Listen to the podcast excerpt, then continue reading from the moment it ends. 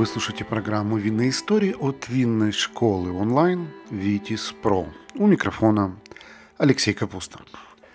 До начала 1990-х о канадском вине мало кто говорил всерьез. Виноделие этой страны прошло тернистый путь и за сравнительно короткий период совершило буквально квантовый скачок. Поэтому я счел его историю интересной и предлагаю об этом сегодня поговорить. Дикий виноград рос на территории Канады веками. Это заметил еще мореплаватель Жак Картье в далеком 1535 году, когда исследовал здешние земли. Со временем туда начали перебираться французы и британцы, постепенно обживались и обустраивали быт в колониях.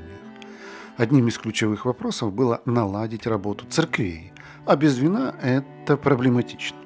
Поэтому поселенцы попробовали делать его из местного дикого винограда – семейств Витис Лабруска и Витис Рипария. В частности, иезуиты, перебравшиеся в Канаду в 1630 году, активно делали вино для религиозных целей.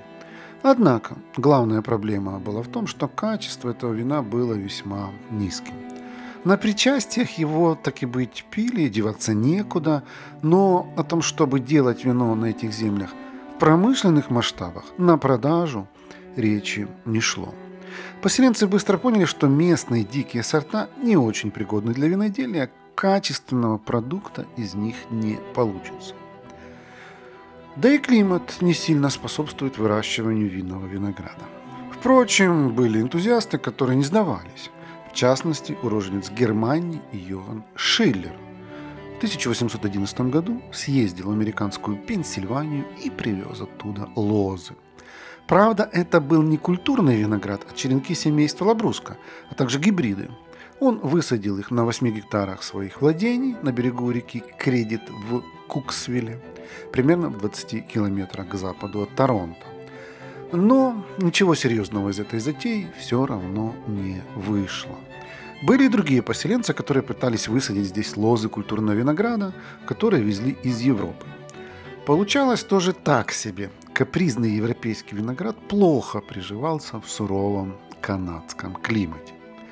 По сути, коммерческое виноделие в Канаде началось во второй половине XIX века, а именно в 1860 году, когда в Британскую Колумбию прибыла миссия французов во главе с Чарльзом Пандози.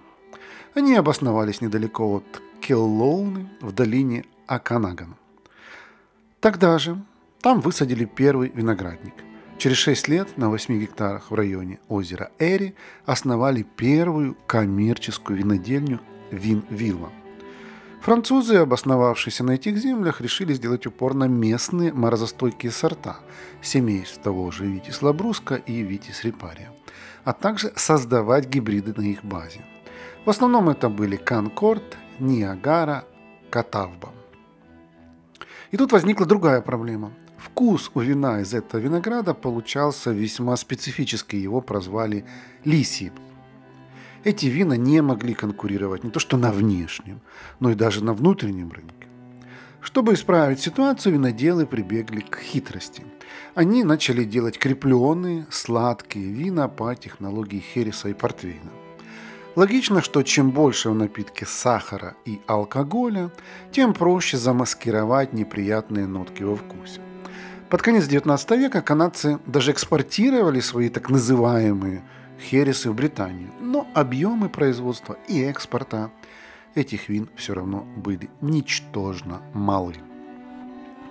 В 1890 году в Канаде насчитывалось 41 винодельня, из них 35 в Онтарио. В долине Аканаган в Британской Колумбии, а также вдоль реки Святого Лаврентия в Квебеке, церковь активно поощряла посадку виноградных лоз и развивала виноделие. Но в начале 20 века в Канаде начали проводить антиалкогольную кампанию. И это отбросило развитие винодельской индустрии далеко назад. В разных провинциях периоды действия сухого закона отличаются. Например, на острове Принца Эдварда – этот сухой закон ввели в 1901 году, а отменили лишь в 1948. Но если говорить о ключевых винных регионах, то в Онтарио сухой закон работал с 1916 по 1928, Британской Колумбии с 1917 по 21, в Квебеке только в 1919 году, а в Новой Шотландии с 1921 по 1930 год. Друзья, наши подкасты «Винные истории» и второй винный подкаст медленно, но верно становятся лидерами в своей нише по количеству прослушиваний. Нас слушают настоящие любители вина, а значит, у нас можно купить рекламу. Запросите наш медиакит по ссылке в описании к этому подкасту, и вы удивитесь, насколько доступной и результативной может быть реклама в подкастах. В годы антиалкогольной кампании не истребляли виноградники, просто ягоды использовали для производства изюма, соков и других безалкогольных продуктов. При этом в 1913 году исследовательский центр провинции Онтарио разработал программу по развитию в стране гибридных сортов технического винного винограда. Но из-за сухого закона воплотить в жизнь ее, понятное дело, не удалось. Даже когда сухой закон начали отменять в тех или иных провинциях, особых скачков развития виноделия не случилось. Все потому, что лицензии на производство вина выдавались со скрипом и в очень ограниченных количествах. К примеру, в долине Аканаган, где запрет отменили в 1921 году, первая коммерческая винодельня заработала лишь в 1930. Чуть лучше дела обстояли в Онтарио, хотя там ограничение действовало тоже довольно долго. Несмотря на то, что политика властей всячески тормозила развитие виноделия, там открывали новые производства и высаживали виноградники. При этом долгое время канадские виноделы производили преимущественно сладкие десертные вина из дикого винограда. Столовых практически не было. И только ближе к концу 1960-х вектор чуть сместился в сторону сухого вина. К этому времени также усовершенствовали технологии производства и вывели сорта, стойкие к холодам, болезням и вредителям. Также проводили научные исследования в области виноградарства. Но по-настоящему развитие виноделия в Канаде началось в 1970-х годах. Отменили мораторий на выдачу новых лицензий виноделам, и в следующие 10 лет виноградари Канады обнаружили, что там все-таки можно выращивать культурный виноград семейства винифера. И начали экспериментировать с французскими гибридными сортами. Тогда же взяли курс на низкую урожайность и современные методы возделывания. В этот период в Канаде открывалось много небольших семейных виноделин. В 1988 году канадцы подписали канадско-американское соглашение о свободной торговле с США, и это дало новый толчок развитию виноделия. Тогда же в Онтарио создали Winters Quality Alliance – Союз качества виноторговли. Эта организация взяла на себя контроль и улучшение качества вин, разработку производственных стандартов и установку географических наименований. С 1990 года к этому альянсу присоединилась провинция Британская Колумбия. Благодаря торговому соглашению с американцами всего за пару лет с 1989 по 1991 канадские виноградари совершают прорыв. Они выкорчевывают около 8 тысяч акров лабруски и гибридных лоз и заменяют их лозами семейства винифера – Упор делают на традиционные европейские сорта – шардоне, рислинг, гаме, кабарне и мерло. Тогда же расширяют виноградники, совершенствуют производство, и в последующие годы характер винодельской индустрии Канады резко меняется. Однако столовые вина из Канады, даже из культурного винограда, все еще не могли конкурировать по качеству с хотя бы американскими. Пока в начале 90-х на сцену не вышел новый неожиданный игрок. Ну, давайте обо всем по порядку. В 1991 году происходит Винэкспо, самая важная винная выставка в мире. Она проходит каждые два года в Бордо, там выставляют лучшие образцы вин со всего мира. Но при этом в воздухе витает негласное убеждение, что продукция из Франции, в частности из Бордо, она вне конкуренции. И вот в 1991 году на суд авторитетного жюри выставили более 4000 образцов. Из них 19 присудили почетные призы в разных категориях. И вот среди этих шедевров виноделия затесался новичок. Ice Wine 1989 года от Inni Skillin Winery. Друзья, приглашаю вас заглянуть на сайт нашей винной школы Pro. Там вы сможете найти наши онлайн-курсы, в том числе короткие, стоимость которых сравнима с ценой одной бутылки вина.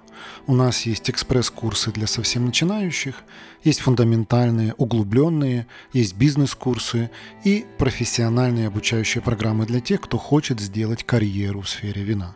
Нашу страницу найти очень легко. Ее адрес vitis.com Academy. На всякий случай ссылку на нее оставлю в описании к этому подкасту. Парадокс этой ситуации заключается в том, что винодельня, удостоившаяся высокой награды, не была ни старой, ни авторитетной.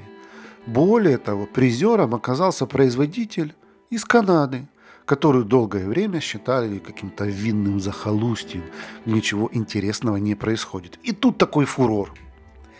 Ини Skilling Winery основали в 1975 году, и первое время там делали весьма посредственные вина. А потом основатель винодельни Карл Кайзер решил использовать канадскую суровую зиму во благо и задумал делать айсвайн – ледяное вино. Расскажу пару слов о том, что это такое. Исторически айсвайны родом из Германии. Именно там впервые придумывали оставить виноград на лозе до заморозка. При этом важно, чтобы столбик термометра был не выше не ниже примерно минус 8. Дальше важно действовать быстро, виноград собирают мерзлым, давят, пока он не успел разморозиться. В итоге удается получить особо ароматный и сладкий сок, очень концентрированный, по консистенции похожий на сироп. Бродит он зачастую долго, но и зато и результат ошеломляет. Получается очень яркое, насыщенное, сладкое вино. Ну а мы вернемся к Карлу Кайзеру. Впервые он попробовал оставить ягоды на лозе до заморозка в 1983 году. Но, увы, урожай погиб. С наступлением холодов налетели голодные птицы и все съели. В 1984 году он учел прежние ошибки и натянул по периметру защитную сетку. Зима в тот год выдалась особо морозной, и вино превзошло все ожидания. В дальнейшем винодельня довела технологию до совершенства и в 1991 году гордо представила свое детище на выставке Винэкспо. Это был Wine из сорта Видаль, франко-американского гибрида, очень популярного в Канаде. После этой выставки в истории канадского виноделия началась новая эпоха. Тамошние производители увидели новый вектор для развития – до этого там выращивали красные, белые морозостойкие сорта, преимущественно шардоне и мерло, и даже научились делать из них более-менее пристойные вина, но все равно не могли конкурировать, например, с калифорнийскими или австралийскими. У канадского виноделия не было своего флагмана, не было своей визитной карточки. И эту нишу уверенно занял Ice Wine.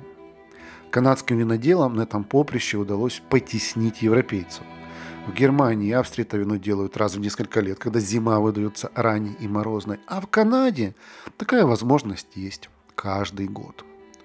В связи с этим в 1990-е годы канадцы активно развивают производство айсвайнов. Они быстро прописали в законодательстве необходимые требования к качеству, а именно для производства ледяного вина можно использовать виноград исключительно семейства винифера. В готовом продукте должно быть не меньше 125 граммов на литр остаточного сахара. В 1997 году в Канаде уже работало более 110 лицензированных виноделин. Большая их часть – это небольшие винзаводы и крошечные семейные хозяйства. Но были и крупные промышленные предприятия, как, например, Vincor International или Andres Wines. Уже к началу 2000-х годов Канада наладила активные поставки ледяного вина в страны ЕС. Для производства айсвайна в Канаде чаще всего используется популярный в Европе рислинг и местный виноград видаль. По вкусу эти вина заметно отличаются от европейских образцов. Канадское ледяное вино, особенно из видаля, более ароматное, насыщенное, но при этом не приторное за счет пронизывающей кислотности. Обычно его разливают маленькие бутылочки 50, 200, максимум 375 миллилитров. И это логично, поскольку выпить такого вина много невозможно. Сегодня в Канаде более 8 тысяч гектар виноградника. Два ключевых региона – это Онтарио, восточная часть Великих озер, и Британская Колумбия на Тихоокеанском побережье. Также вино делают в провинциях Квебек – Новая Шотландия и на островах Ванкувер и Гулф. За последние 40 лет сортовой состав на канадских виноградниках заметно перекроили. Вместо дико растущих сортов все чаще садят культурные, европейские, адаптируя их под особенности почвы и климата.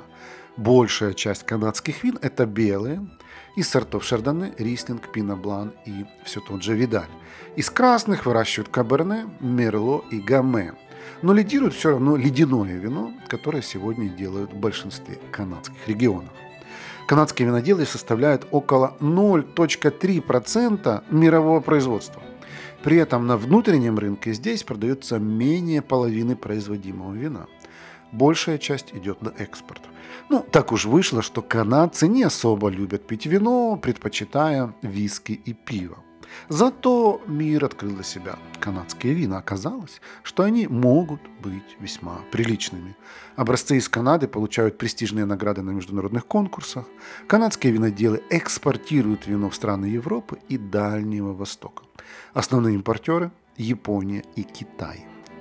Канадские вина имеют два уровня классификации. Provincial Designation по происхождению на уровне провинции и Geographical designation по географическому месту происхождения. Уровни качества присваивают DVA – Designation Viticultural Areas. Также эта организация проводит профессиональные дегустации, присуждают вину специальные награды. А еще не удивляйтесь, но в Канаде развит винный туризм. Многие винодельни открыты для посещения, при них есть музеи, дегустационные залы, отели и рестораны – также в этой стране проводят винные фестивали, экскурсии, дегустации и прочие интересные мероприятия. На этом наш рассказ о виноделии Канады закончен, но очень скоро мы вернемся к вам с новыми интересными историями. Не пропустите. Вы слушали программу «Винные истории» от винной школы «Витис Про». Давайте дружить в соцсетях. В Телеграме наш канал называется «Второй бокал», в Инстаграме vitis.academy, а на YouTube мы называемся «Что пьем?». Кстати, на YouTube мы открыли новый винный канал для ток-шоу. Он называется «Витис Про Wine TV». Ну а если вам понравился этот подкаст и вы хотите помочь его распространении, то просто поделитесь им в своей соцсети.